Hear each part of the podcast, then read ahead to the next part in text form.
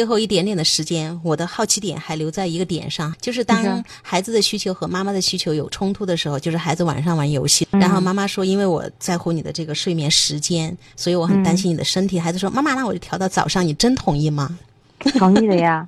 哎，我跟你说，我我觉得在这一点上，所以说父母是不是对孩子有信念感？嗯，我有时候经常会问。家长就问我的来访就是：你真的相信他吗？你真的相信他吗？就他们会犹豫，他们会闪躲，你知道吗？我是真相信我儿子，就是我们两个也约好了这事儿，那就这样做，就就这么简单。就是他说他早上起来，他真的早上能起来，他早上五点多起来，有时候他起不来，他说：“哎呀，算了吧，我本来想早上五点钟起来打游戏，后来我想睡觉，好像也挺重要，我就算了。”嗯，算了就算了。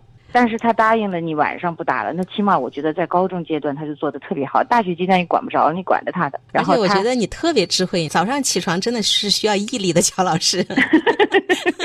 这是他想的方案。我真的觉得有的时候家长你去试试看，你问孩子你打算怎么做的时候，你会发现他的那个打算怎么做比你想的要苛刻的多。对，关于这个晚睡的，家长跟孩子有好多冲突。哪怕一个孩子是学霸，他就对自己要求特别的严格，他就想把所有的事情就是做的舒舒服服，他觉得就是要合我的意，我才去睡，对吧？然后父母就格外焦虑，那个什么休息时间不够啊，你第二天怎么又继续好好学习啊？